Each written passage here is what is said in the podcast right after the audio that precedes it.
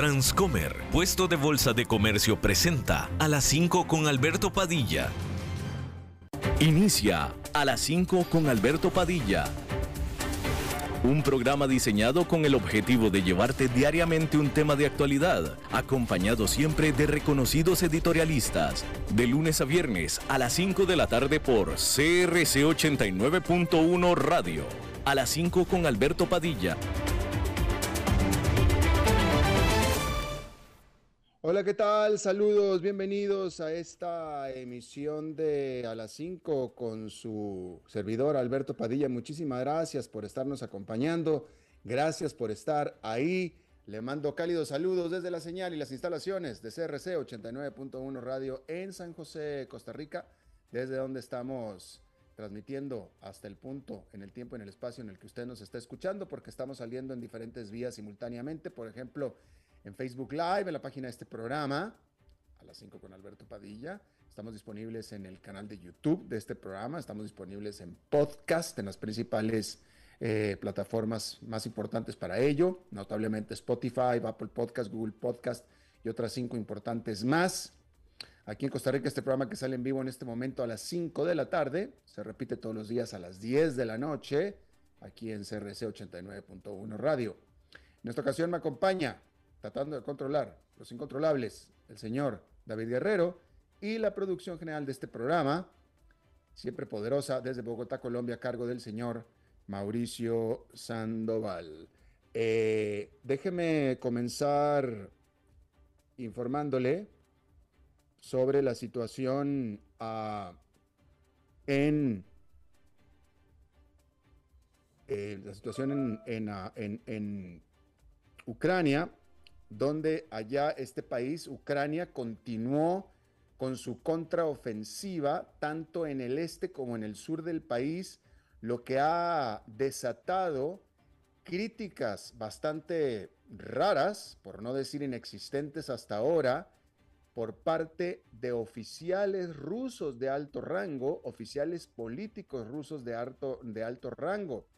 Porque en este caso, Kirill Stremusov, que es el vicegobernador ruso designado para la anexión o para la anexada provincia de Kherson, sí, lanzó una diatriba en contra de la incompetencia de los líderes militares rusos en un video mensaje que envió. Y esto es inaudito, francamente inaudito. Mientras tanto, un eh, misil ruso cayó sobre un eh, edificio residencial en la ciudad de Zapropicia, matando a al menos tres personas civiles. Hay que decir que Zapropicia está en manos ucranianas, por supuesto.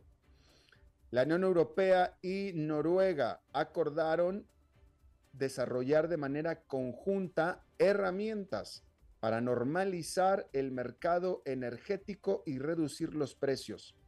Esto porque Noruega es hoy por hoy el más grande proveedor de gas de la Unión Europea, proveedor externo, porque Noruega no pertenece a la Unión Europea, eh, al estar el bloque de naciones tratando de reducir su dependencia del gas de Rusia después de la invasión de este país a Ucrania.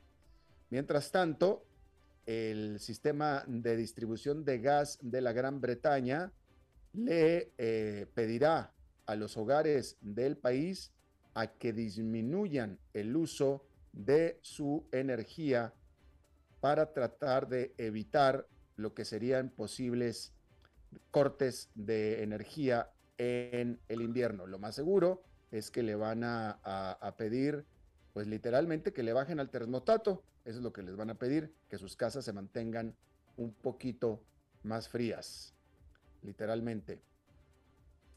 Ah, en Estados Unidos, el presidente Joe Biden dio, eh, otorgó el perdón a todos los estadounidenses convictos de cargos simples de posesión de marihuana bajo la ley federal, que es una decisión que beneficia o afecta, si usted quiere, a más de 6.500 personas y así cumpliendo con una promesa de campaña. También Biden ordenó una revisión sobre si acaso la marihuana debe permanecer eh, para propósitos de sentencias en la misma categoría que drogas como la heroína y el LSD. Como usted sabe, la marihuana recreacional es legal en 19 estados y también en Washington, D.C., pero es legal en 19 estados, en estos estados, no a nivel federal. Y Estados Unidos dijo que redirigirá a aquellos viajeros que vengan de Uganda a cinco aeropuertos designados para el testeo de la, del ébola, comenzando a partir de este viernes. En las últimas dos semanas, Uganda ha registrado más de 60 casos confirmados o probables de esta enfermedad y 29 muertos. Esta eh, brote de ébola en Uganda es causado por una variante del virus para la cual no hay una vacuna autorizada, porque las vacunas que, actualmente existen para el ébola es para otras variantes que aparentemente no tienen absolutamente nada que ver con ellas. Y bueno, aquí le estuvimos informando puntualmente sobre la colocación que hizo Volkswagen de su división Porsche. La decisión. Porsche era una división de Volkswagen, decidió escindirla y convertirla en una empresa separada y ofreció para ello las acciones en el mercado accionario. Bueno, pues resulta que, y esto fue eh, a partir de este, de hace unos cuantos días. Bueno, pues Porsche resulta que ya sobrepasó a su antigua matriz Volkswagen para convertirse en la productora de automóviles más valuada de Europa a solamente una semana después de que haya sido colocada en bolsa. Esto porque las acciones de Porsche subieron a 91 dólares cada una, con lo que se le da una evaluación de 86 mil, 87 mil millones de dólares, comparado con lo que vale la Volkswagen, que son 78 mil millones de dólares, con todo y que la Volkswagen es mucho más grande como empresa en términos de empleados, en términos de producción, en términos de capacidad. Simplemente Porsche vale más. Después de que los bancos involucrados en eh, la colocación de la compañía compraran cerca de 3.800, de 3 millones 800 mil acciones, 3 millones 800 mil acciones. Si usted va a cualquier empresa y compra 3 millones 800 mil acciones, en ese momento el precio de esa empresa o de esas acciones suben de manera eh, espectacular. Ah, déjeme, a ver, estoy tratando de eh, estoy tratando de, traducir esto de la mejor eh, manera posible porque es un inglés bastante rebuscado que están usando y eh, quiero leérselo de, a ver, sobre restraints uy, qué cosa tan espantosa del Comité de Asignación del Premio Nobel de Literatura. Eh, porque incluso hasta cuando lo dicen en inglés es imposible de traducir. Bien, déjeme le informo que Annie Ernaux, Annie Ernaux, esta eh, autora francesa conocida por su eh, trabajo, por sus trabajos intensamente personales, fue la galardonada con el Premio Nobel de Literatura. La Academia Sueca citó, y esta es la parte que estaba tratando de, traducir, estaba, citó su trabajo diciendo que eh, alabó el trabajo de esta escritora, de Annie Ernaux, por su valentía y agudeza clínica con la que descubre las raíces de los extrañamientos y las trabas colectivas de la memoria personal. Mire, a mí me encanta leer, a mí me encanta leer, soy autor de libros, de ninguna manera me considero un literato, ni mucho menos, pero esto es, esta, esta rebuscado lenguaje que usa eh, el comité para asignar el premio Nobel de Literatura es otra cosa. De nuevo, describen el trabajo de esta autora diciendo eh, lo describen y lo alaban por su valentía y agudeza clínica con la que descubre las raíces de los extrañamientos y las trabas colectivas de la memoria personal. En español se entiende muy poco, imagínense usted en inglés. Y bueno, ese es el problema que estaba teniendo yo para eh, traducirlo. Bien, Vamos a entrar a materia y hay que decir que allá en Nueva York esta fue una jornada negativa más, pero no sin sobresaltos, no sin volatilidad. Hay que decir que en esta jornada las acciones entraron y salieron entre el terreno positivo y negativo varias veces para al final terminar con caídas. El índice industrial Dow Jones quedó con una caída de 1,15%, el Nasdaq Composite con una caída de 0,68% y el Standard Poor's 500 con una caída de 1,02%. Sin embargo, ok, caídas, pero como hemos podido comprobar toda esta semana, es la volatilidad del mercado de valores la que está en su nivel más irregular desde julio. Porque mientras que la tendencia larga sigue siendo negativa, ha venido siendo con volatilidad. Y este jueves fue un reflejo de lo que pasó en la semana, porque recuerde usted que los primeros dos días de la semana fueron de ganancias extremas, el miércoles de caídas y este jueves entradas y salidas al terreno negativo, positivo y finalmente con caída. Es decir, volatilidad. Estos sube y bajas se están dando de la mano de los aparentemente datos contradictorios, aparentemente datos contradictorios que pintan un panorama turbio sobre el estado de la economía de los Estados Unidos. Los inversionistas han estado leyendo los informes económicos ya no con lupa, con microscopio, buscando señales de que la Reserva Federal podría cambiar pronto a un ritmo más lento de aumentos de tasas para luchar contra la inflación y reaccionar en consecuencia. El SP500 acaba de registrar su peor desempeño durante los primeros nueve meses de cualquier año desde el 2002. Septiembre fue particularmente brutal, con los tres principales indicadores estadounidenses cayendo a un mercado bajista. Octubre trajo más vértigo, ya que las acciones se recuperaron rápidamente. El SP500 ganó un 7,7% durante el lunes y martes, su mayor aumento en dos días desde abril del 2020. El miércoles las acciones cayeron una vez, que terminaron el día con ligeras pérdidas, pero muy por arriba de sus mínimos de la sesión. Y el jueves, como decíamos, las acciones estuvieron volátiles, pero quedaron con caídas.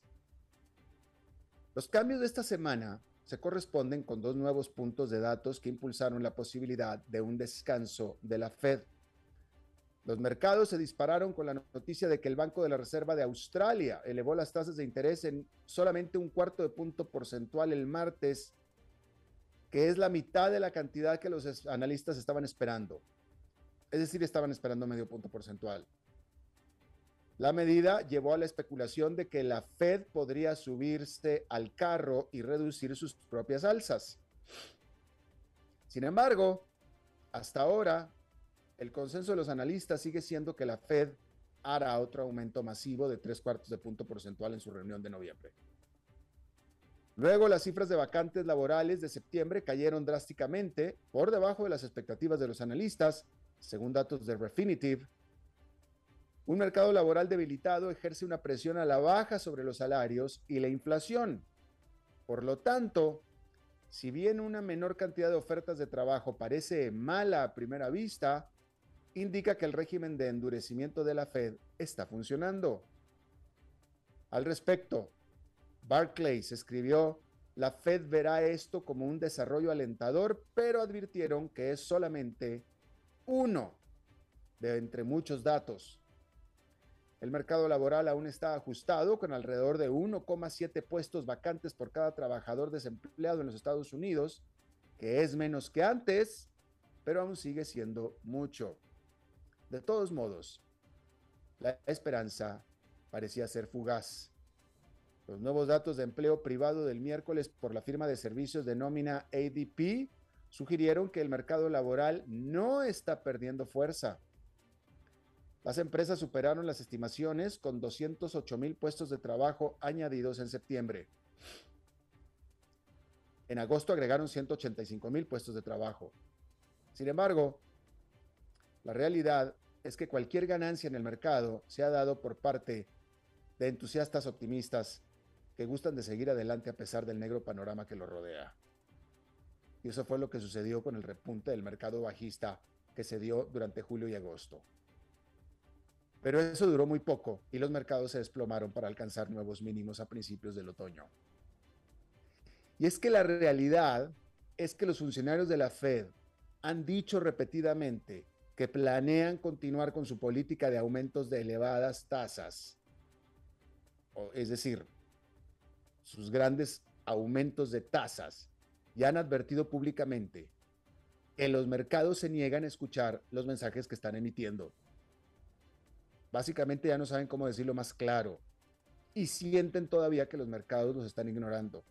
De tal manera que en base a cómo hemos visto el comportamiento del mercado recientemente, podremos esperar más volatilidad con los inversionistas microanalizando los últimos datos de desempleo mensual de la Oficina de Estadísticas Laborales que se va a liberar este viernes por la mañana. Este reporte mide el cambio en el número de personas empleadas durante septiembre y es bastante observado de cerca por la Fed, de ahí su importancia. ¿Qué es lo que va a pasar este viernes? ¿Qué es lo que va a decir el dato sobre el empleo? Esto es lo que yo le aseguro que va a decir y creo que hay un buen consenso de los analistas al respecto. Sí, efectivamente va a demostrar una señal de holgura, una señal de aflojamiento en el mercado laboral. Sí, la economía de Estados Unidos va a estar desacelerándose, está desacelerándose, por lo cual está creando menos empleos. Sí, y eso significa sí que la política de la Reserva Federal está funcionando y está surtiendo efecto. Sí. Sin embargo, la cifra aún será bastante nutrida. ¿Sí? O sea, no puede ser posible. Todavía la cifra de agosto fue fuerte. Y todo el año ha venido siendo muy fuerte. No puede ser posible que de un mes a otro, de agosto a septiembre, vaya a ser la caída del desplome suficientemente grande como para hacer cambiar de rumbo a la Reserva Federal, al menos en lo que refiere a la próxima reunión de política monetaria de noviembre. O sea, no puede ser posible. Simplemente las cifras no dan. Y estamos viendo las cifras. O sea, e, estamos viendo aquí los otros reportes que son de los que se componen el reporte final que es este viernes. Y todo indica a que de todos modos el número de creación de empleos va a ser fuerte y el aumento de salarios también. Menos fuerte que antes, pero igual fuerte. Con lo cual, la Reserva Federal va a aumentar otra vez en tres cuartos de punto porcentual la tasa de interés. Lo cual va a aumentar las posibilidades reales de que la economía va a entrar en una recesión. Y a partir de noviembre, o a partir de que exista ya la certeza, o que se dé el hecho de que va a aumentar en tres cuartos de punto porcentual la tasa de interés otra vez, ya no vamos a estar hablando más de si la economía va a entrar en recesión o no. Ya vamos a estar hablando de qué tan profunda va a ser esta recesión. Por tanto, entonces, los mercados van a seguir cayendo. Todo este año va a ser de pérdidas en el mercado de valores. Todo este año mínimo. Todo este año. Peligro y todo el primer trimestre del próximo año también. Pero por lo pronto, octubre, noviembre diciembre de caídas para el mercado en general. Punto, se acabó. Les recuerdo que mañana viernes es día de análisis de mercados con Oscar Gutiérrez en la entrevista de este viernes. Hoy jueves vamos a hablar del mercado de petróleo, por, por cierto. Ya que estamos hablando de empleo, hay que decir que están aumentando las sirenas de alarma desde los pisos ejecutivos de las empresas sobre una recesión que se avecina en Estados Unidos y en el resto del mundo, mientras que los llamados para regresar a trabajar a la oficina son cada vez menos. La mayoría de los directores ejecutivos de todo el mundo compartieron la opinión de que una recesión está en el horizonte y llegará más temprano que tarde, según un informe del martes de KPMG sobre las perspectivas de los líderes empresariales. Nueve de cada diez directores ejecutivos en los Estados Unidos, o sea, el 91%, creen que llegará una recesión en los próximos 12 meses, mientras que el 86% de los directores ejecutivos a nivel mundial sienten lo mismo, según los hallazgos de la firma internacional de auditoría, impuestos y asesoría. En Estados Unidos, el 51% de los directores ejecutivos dicen que están considerando recortes en su fuerza laboral durante los próximos seis meses. Y la encuesta global en general, en esta, 8 de cada 10 directores ejecutivos dicen lo mismo. Y aquí hay una advertencia para aquellos ejecutivos, trabajadores que prefieren trabajar desde casa. Ustedes son los trabajadores remotos y son los que menos seguridad laboral tienen porque resulta que es probable y o extremadamente probable que los trabajadores remotos sean los primeros en ser despedidos, según una mayoría del 60% de 3.000 gerentes encuestados por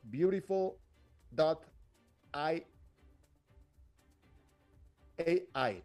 Beautiful.ai, que es un proveedor de software para presentaciones. El 60% de 3.000 dijo que es extremadamente probable o probable que los trabajadores remotos sean los primeros en ser despedidos a la hora que haya que despedir.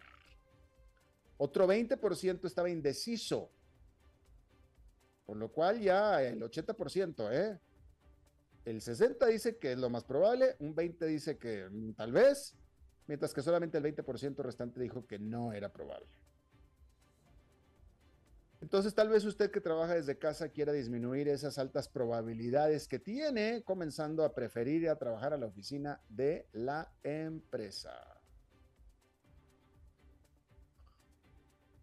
Bueno,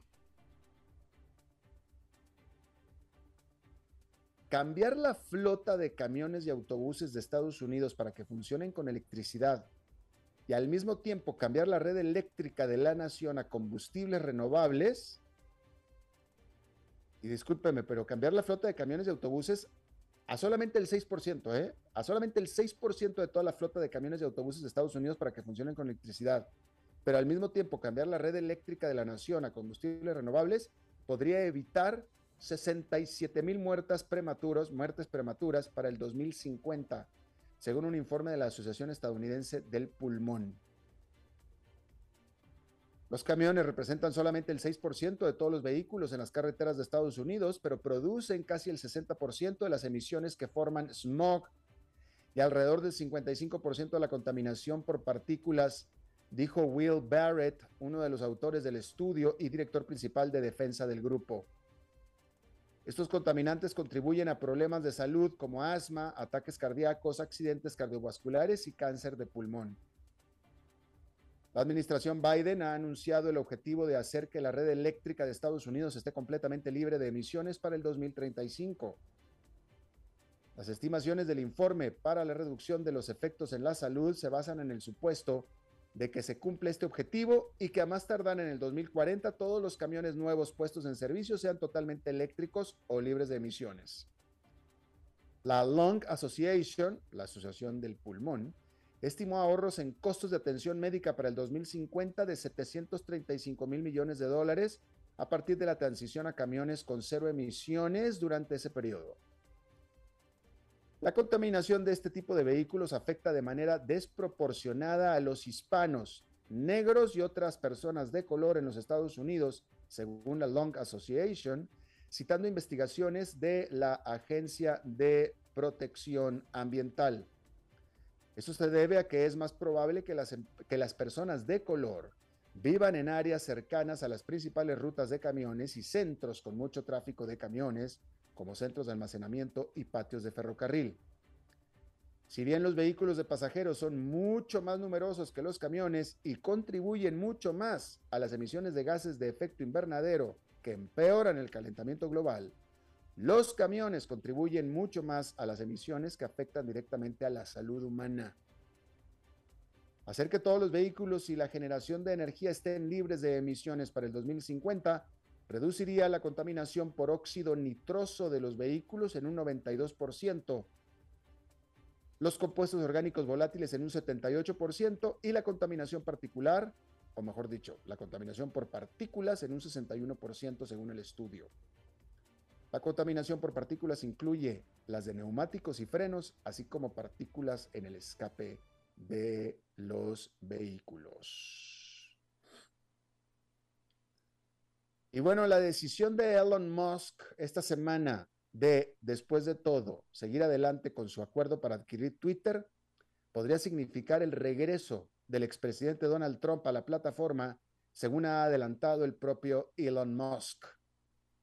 El expresidente podría recuperar el acceso a los casi 90 millones de seguidores de Twitter que tenía antes de que la plataforma lo prohibiera permanentemente dos días después del ataque del 6 de enero al Capitolio.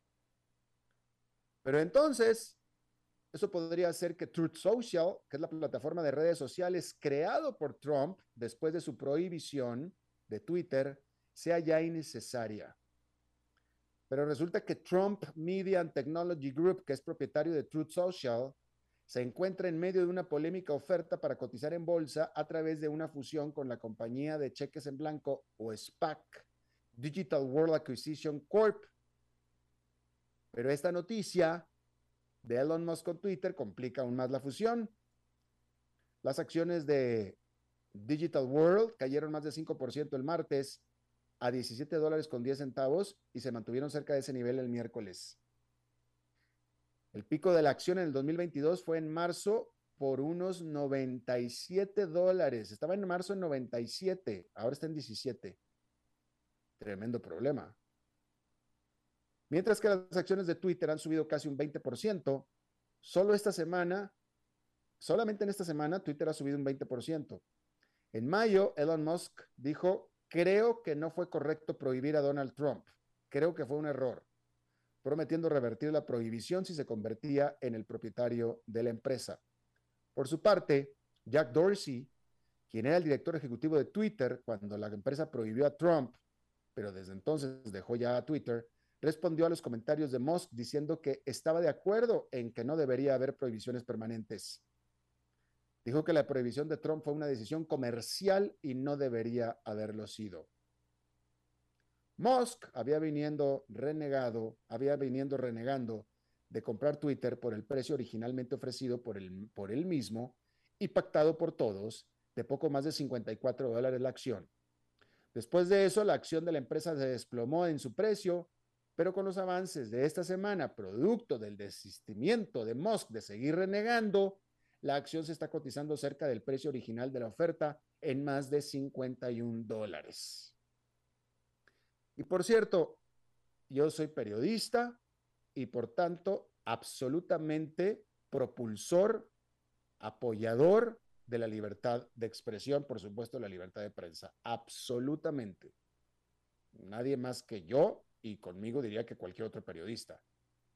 Sin embargo, hablando de la crítica de Elon Musk de haber sacado a Donald Trump y también de Jack Dorsey de este mea culpa que él tiene, a ver, ¿qué hacer? ¿Qué hacer? ¿Sí? Yo que soy, eh, yo estoy, todo por la libertad de expresión, pero si esa expresión está creando, generando, genera violencia, muertos, el 6 de enero hubo muertos, pero genera violencia y ya sabemos que un grupo, todo lo pequeño que usted quiera, pero es un grupo muy activo de seguidores de Donald Trump, son prestos a la violencia y matan gente, y un tuit de Donald Trump podía incendiar, podía generar violencia, con un tuit de Trump podía eh, morir gente, pues ¿qué se hace? ¿Qué se hace? ¿Me explico? O sea, desafortunadamente, yo soy totalmente a favor de la libertad de expresión, pero antes de la libertad de expresión está la libertad de vivir. Entonces, mi libertad de expresión no puede causar la muerte de una persona. Primero está la libertad de vivir de esa persona que mi libertad de expresión. Y la realidad de las cosas es que ya los tweets, la boca, los dedos de Donald Trump estaban empezando a costar vidas. Entonces, desde mi punto de vista, no había otra opción más que callarle la boca a Donald Trump. Qué pena. Pero es cierto. Llega un momento en el que la boca de alguien se convierte en un arma cargada. Llegó un momento en que un tuit de Donald Trump era prácticamente casi lo mismo que un arma cargada disparando. Hacía daño, amenazaba con la vida. Y bueno, o sea, en ese sentido, hasta ahí la libertad de expresión tiene un límite. Ahora, exprésate todo lo que quieras, pero no en mi plataforma, no de manera masiva en mi plataforma. Yo no permitiría que en este micrófono, conmigo aquí presente, bajo mi control, viniera alguien a generar racismo, o mensajes de violencia contra un grupo o contra una persona o un grupo de personas. Yo no lo permitiría, simplemente no lo permitiría. Le coartaría a esa persona su libertad de expresión, definitivamente, por defender y por el honor, en este caso por el honor, pero por defender al final a el supuesto grupo del que estemos hablando.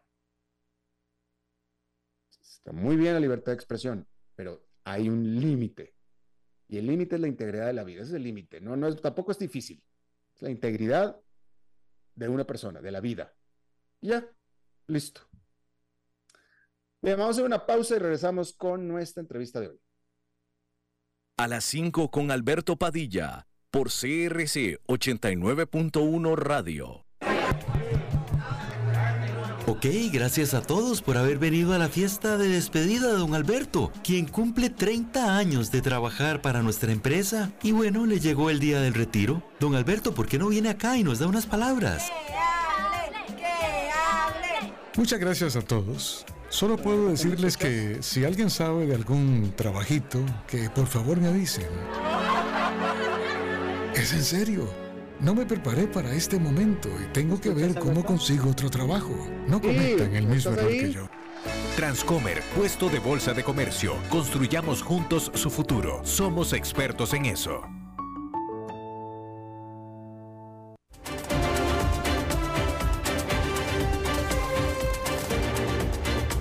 Seguimos escuchando a las 5 con Alberto Padilla.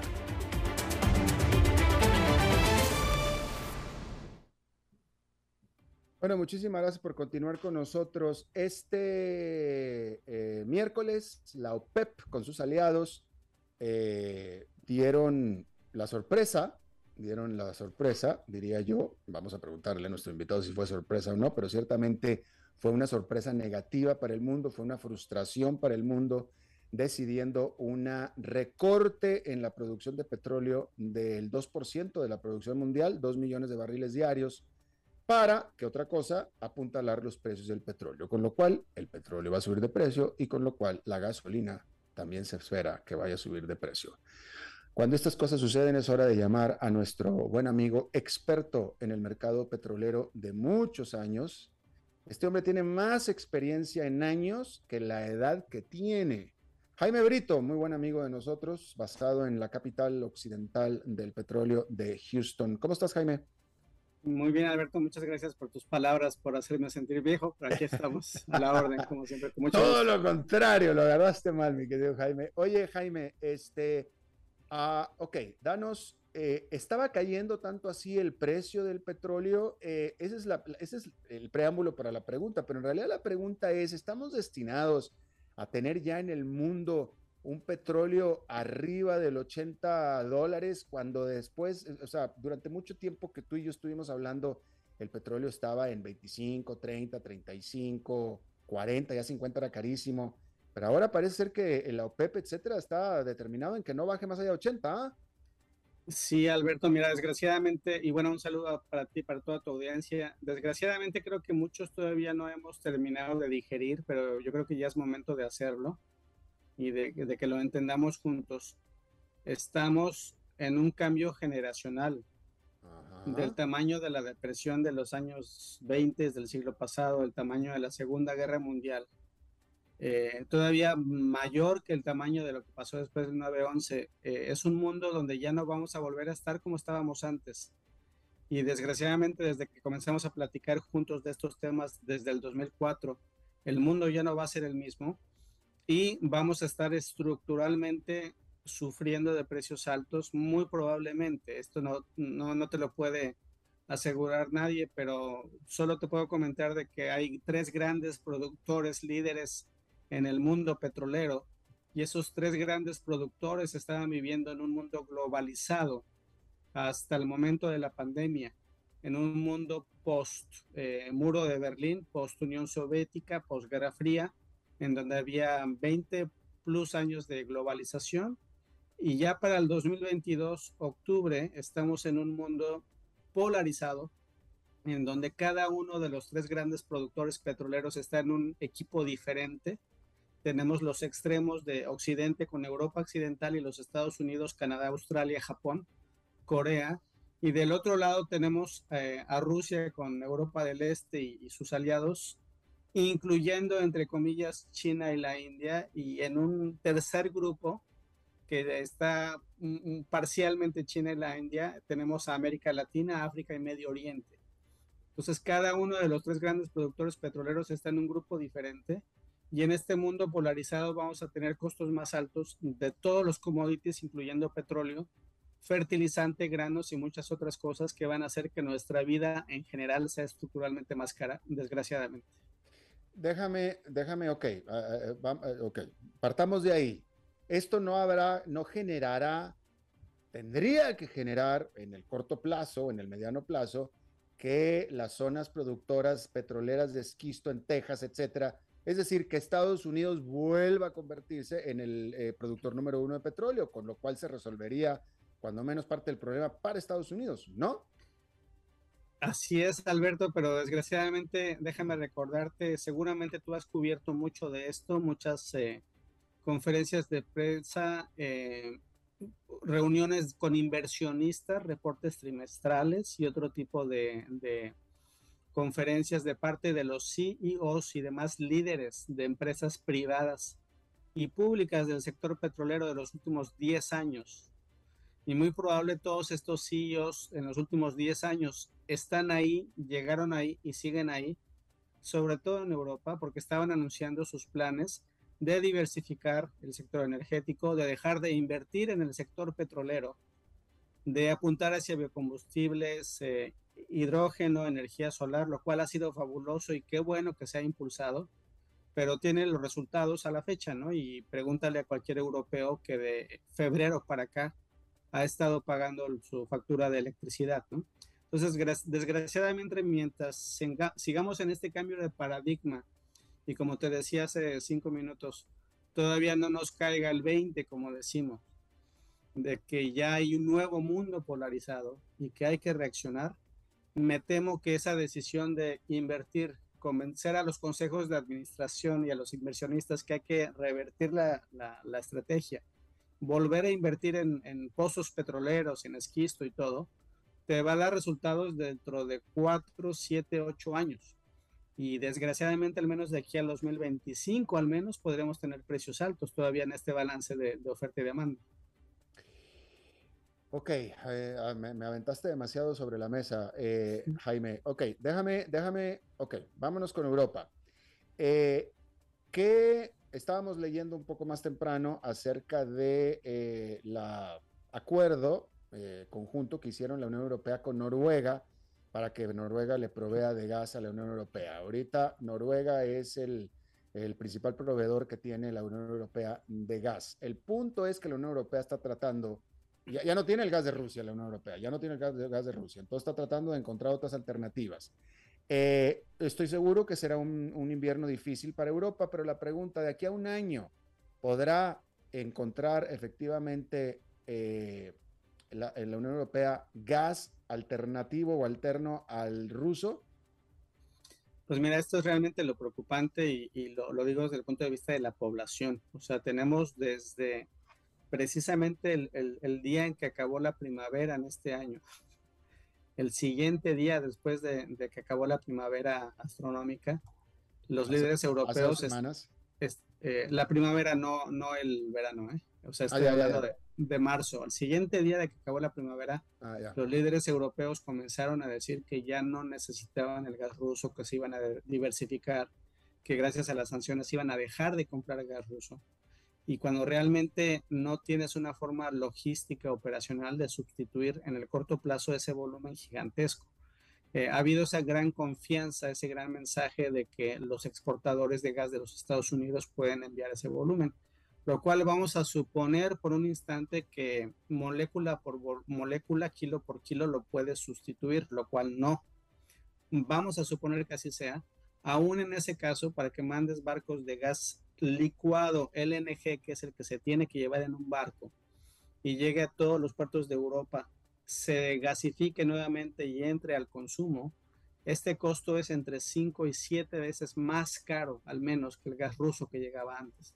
Entonces, aún en ese hipotético escenario, lo cual Estados Unidos no tiene el volumen suficiente para sustituir al gas ruso en total, eh, aún así la competitividad, por ejemplo, de la manufactura, las fábricas, la industria alemana y el resto de Europa va a cambiar radicalmente en, este nuevo orden económico, ¿no? Entonces, ese es el gran detalle, que los políticos eh, parece que a veces van por otra ruta de donde va el resto del mundo. Eh, Estados Unidos, eh, pregunta, ¿Estados Unidos no tiene el gas o no tiene la capacidad de llevarlo? porque me parece a mí que el gas existe, lo que no existe es la infraestructura. Bueno, el gas existe en el subsuelo y lo podrían sacar, pero lo que pasa es que cuando comenzaron a, cristalizarse todos estos puertos, cuando se terminó el dragado en los puertos del Golfo de, Estados Unidos, cuando hubo la disponibilidad de los barcos, que no es fácil construir barcos gigantescos con calefacción, con refrigeradores enormes. Estamos hablando del 2014, 2015, hace apenas 7, 8 años. Y ese volumen que comenzó a exportarse era con miras a ser un volumen marginal. O sea, te vendo a Australia, a España, a Japón, el 3% de tu demanda de invierno, el 5%, pero no la demanda base, ¿no? De Alemania del resto de Europa, que es el 60-70% de lo que necesitan, que, que, les llegaba de los rusos. Entonces, e, ese volumen no lo pueden sustituir ni en este 2022 ni en el 2027. Ok, vamos a suponer que yo soy un líder europeo, Jaime, y tú eres mi asesor en gas y en petróleo. Y yo te digo, ok, Jaime, ya necesitamos el plan B, ya no, ya no contamos con el gas ruso, no, no, no, no, no, y no contamos con él porque simplemente no estamos de acuerdo con la guerra de Ucrania y mientras Rusia no se salga de Ucrania no podemos acceder al gas ruso, así es que hagamos el plan B, tenemos que encontrar un plan B, necesitamos un plan B, cueste lo que pues cueste porque eso es lo que necesitamos. ¿Qué es lo que vamos a pues, hacer? En primer lugar, eh, deja de diabolizar o de demistifica todo lo que tenga que ver con hidrocarburos, ¿no? El mensaje que has dicho en los últimos 10 años, este, pues hazlo por un poquito a un lado o pon una mm. pausa mm, mm, y dales incentivos o comunícalo a la opinión pública y a las empresas que a pesar de que Europa se está moviendo hacia una transición energética, necesitan urgentemente inversión en hidrocarburos, en gas natural, en gasolina, en refinerías y si fuera necesario dar los incentivos temporales para que haya inversión.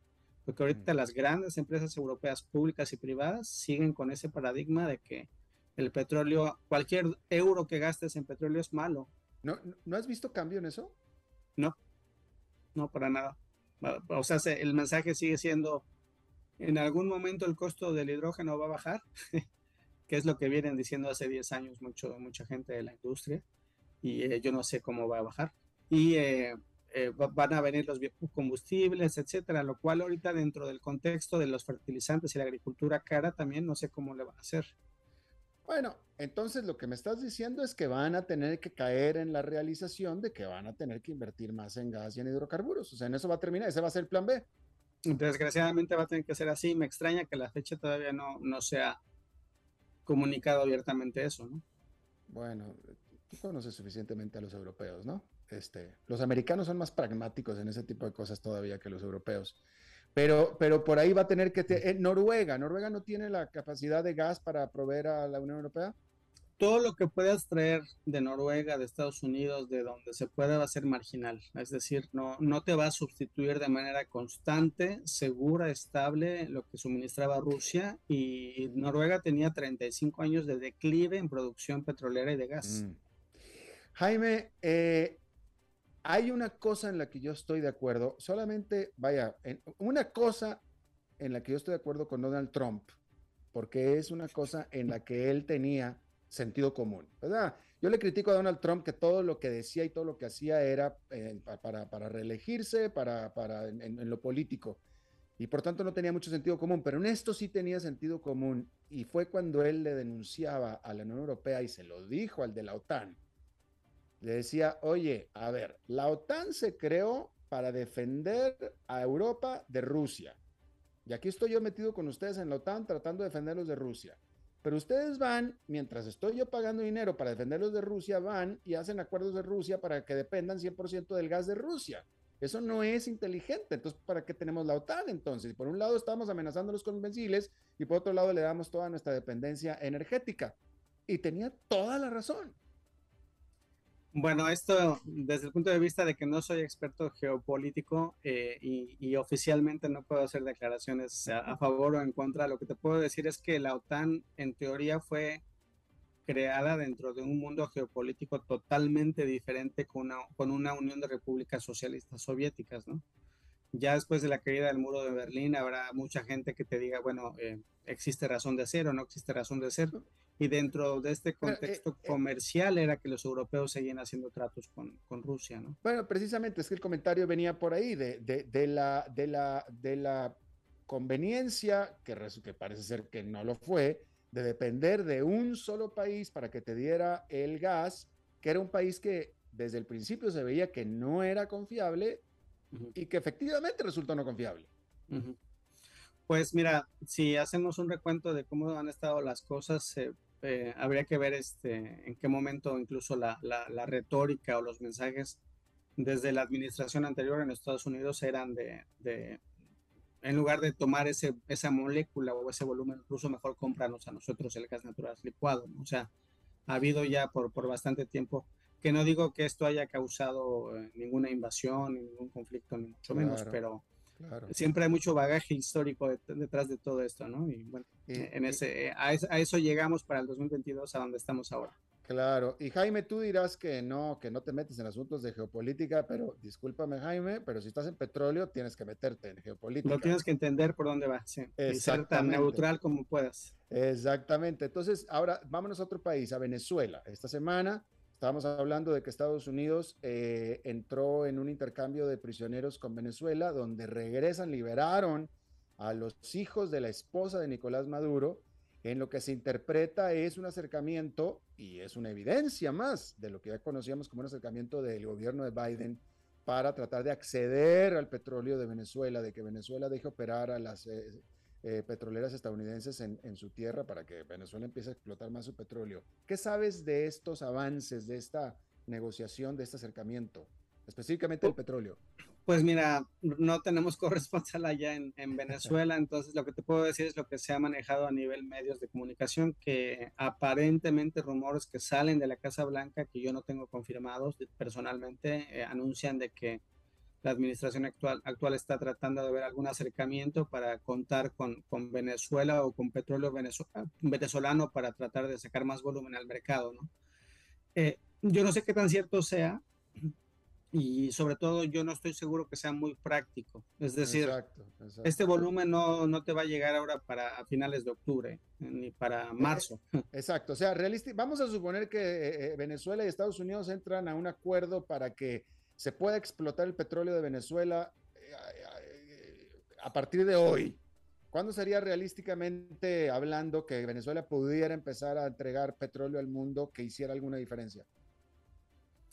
No, realmente no. Y bueno, también uh, ha habido operaciones, inversión, activos, eh, especialistas de origen ruso operando en Venezuela hasta donde yo entiendo en los últimos años. Entonces tampoco estoy muy seguro cómo Venezuela se olvidaría de un bloque y sería al otro completamente. O sea, se me hace un poco complicado.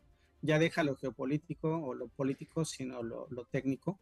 Sería para mí mucho más fácil que a través de inversión, incentivos o algún plan de acercamiento político hubiera una mayor producción en, en, los Emiratos, en Kuwait, en la misma Arabia Saudita de alguna forma que, que, en Venezuela. Interesante. Ahora, alguien que podría empezar a exportar en cantidades importantes petróleo, de llegarse a un acuerdo, es Irán. Irán estaría listo. Sería lo más fácil, lo más práctico. Bueno, de, dentro de lo complicado uh -huh. o lo más inmediato, sería mucho más fácil Irán que Venezuela, definitivamente. Ya. Eh, entonces, tú dirías, volviendo al caso de Venezuela y dado lo que nos acabas de explicar, tú dirías que esto que la prensa interpreta que es un acercamiento de Joe Biden, incluso estaban hablando de que enviaron ejecutivos de la Casa Blanca para hablar allá con eh, eh, eh, Caracas, etcétera. tú dirías que probablemente, que no tendría, no tiene sentido, no, no suena práctico a que sean este acercamiento por el lado del petróleo. Yo creo que desde cualquier administración y sobre todo la de un país tan, tan importante como los Estados Unidos siempre deben de plantear qué opciones hay, ¿no? No nada más ver una opción B, sino irte hasta la C, la D, la F y la Z. Y en este sentido, a lo mejor si ha habido algún tipo de acercamiento ha sido para explorar probabilidades, para ver qué tan factible sería, ¿no? De manera real, yo, yo confío en que los asesores que están alrededor de la presidencia o de la, de la administración energética eh, hayan puesto el, el, el ranking, ¿no? La, la, el, el, orden de las posibilidades mm. y ver que después de Canadá, los Emiratos, Colombia o algunos otros productores, muy abajo estaría Venezuela para realmente obtener volumen adicional, ¿no? Ya. Ahora, todo parece indicar, ya para cerrar, este, eh, eh, Europa, este invierno se la va a pasar sin gas de Rusia va a estar bien complicado y desgraciadamente espero que no, eh, no lo deseamos, pero podría incluso resultar en, en muertes por frío. O sea, va, va, a estar, si se acerca eh, a los niveles de precios que vimos en febrero o marzo y, el, y si llega el invierno frío, frío, va a estar complicado. ¿Es cierto que Europa tiene almacenado ya suficiente gas para pasar el invierno? Decían, tenemos gas para pasar el invierno, después ya no.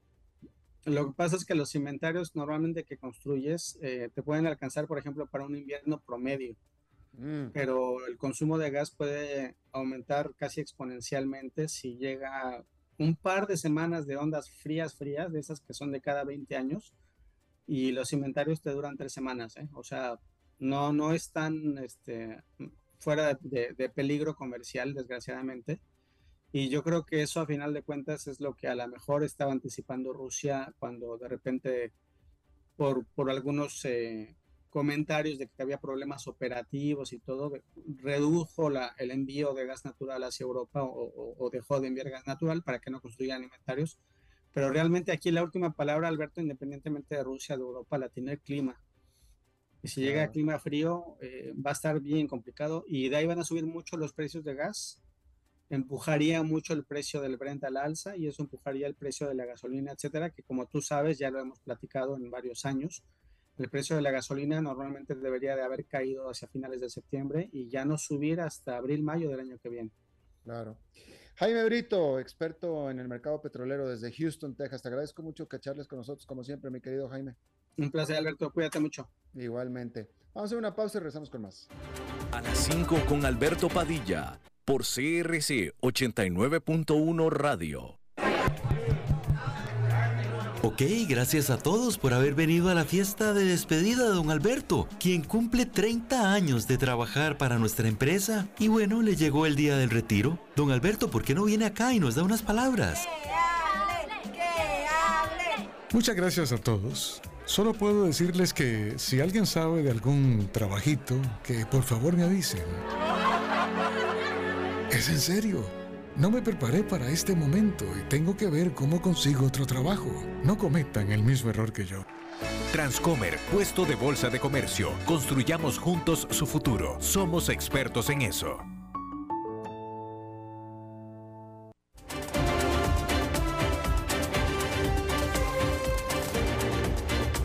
Seguimos escuchando a las 5 con Alberto Padilla.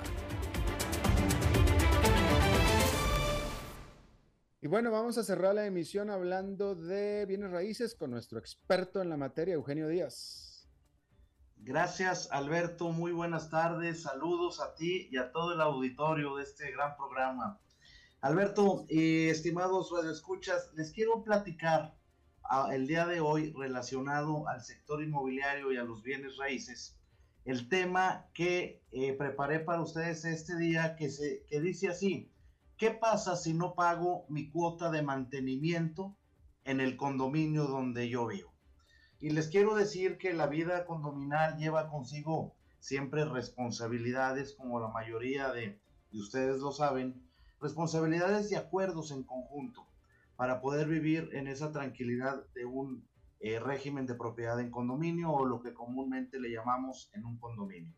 En el momento que decides vivir en un condominio, debes de estar consciente de que estás en la obligación de pagar una cuota de mantenimiento. Y el no pago de esa cuota de mantenimiento, el incumplimiento de ese deber, trae consigo diferentes resultados no favorables. Es necesario que entendamos todos la importancia de que cuando se habla de obligaciones económicas, esto es eh, un aporte que se tiene que hacer para el condominio porque la comunidad condominal lo necesita. Es decir, todos los vecinos necesitan que eh, los mismos propietarios paguen todo su cuota, porque con estas cuotas se va a pagar la seguridad del condominio, la vigilancia, el corte, si tiene áreas comunes, eh, que sean de disfrute de todos los condóminos, por ejemplo, el corte de los pastos, el agua de las áreas comunes, la luz, eh, etcétera, la recolección de basura, todo esto alguien lo tiene que pagar. ¿Y quién lo paga? Pues los mismos propietarios, son los mismos condominios.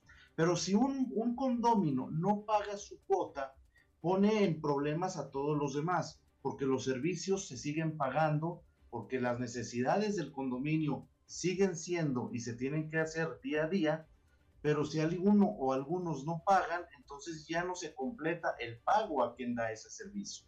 Así es que el condominio moroso puede tener, eh, el condominio moroso, perdón, puede tener varios eh, penas por incumplimiento en el pago de su condominio. Y les voy a hablar un, cuatro que pudieran ser.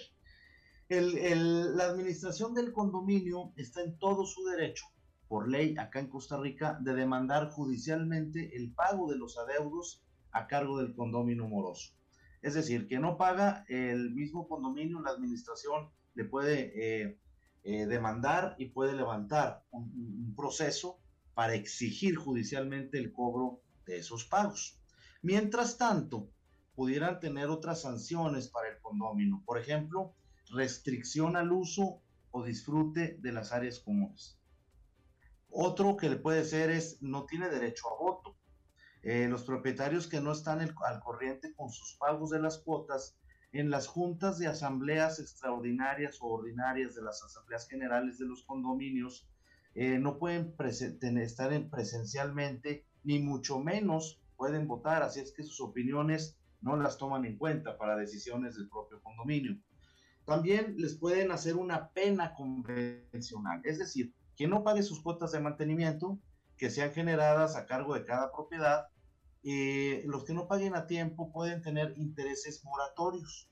Es decir, la Asamblea General de Condóminos tiene la posibilidad de poner en el reglamento las sanciones por las que deberán de cumplir los condóminos morosos. Y todo esto viene regulado en un reglamento sobre, sobre todo los últimos tres puntos que les dije.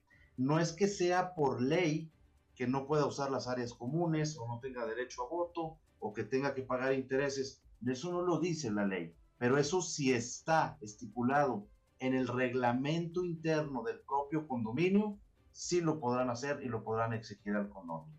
Así es que, estimados radioescuchas, si usted es parte de propiedad de un, o tiene una propiedad en un eh, condominio, es importante que mantenga sus cuotas al día, que no perjudique a sus vecinos, que no perjudique su propiedad y que evite problemas, trate de estar al corriente porque estas son algunas de las sanciones que pueda usted tener eh, sufrir con esto. Eh, eh, Eugenio, una pregunta. Si nunca falta en un condominio el juez que dice yo no pago. Efectivamente, nunca falta, como lo dice Alberto, Y, bueno, precisamente estas son las sanciones que puede tener mm. el, el, condomino que diga eso. Para empezar, el condomino moroso, si tiene muchos meses, sí es muy probable que lo demanden judicialmente, porque no es de que diga yo no quiero pagar.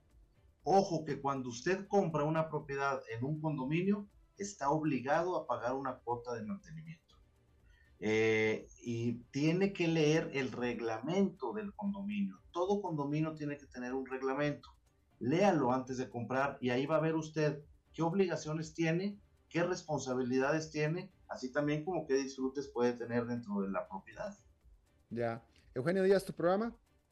Programa Club Inmobiliario, todos los sábados aquí por esta misma emisora, los sábados de una a dos de la tarde. Los espero, tocamos todos los temas importantes del sector inmobiliario nacional e internacional. Así es que los sábados ojalá nos puedan escuchar temas interesantes y buenas entrevistas cada sábado. Gracias Eugenio, nos vemos la próxima. A ti Alberto, muy amable, gracias y feliz día para todos. Igualmente para ti. Bueno, eso es todo lo que tenemos por esta emisión. Gracias por acompañarnos, que la pasen muy bien. Nos vemos en 23 horas. a las 5 con Alberto Padilla fue traído a ustedes por Transcomer, puesto de bolsa de comercio. Construyamos juntos su futuro. Somos expertos en eso.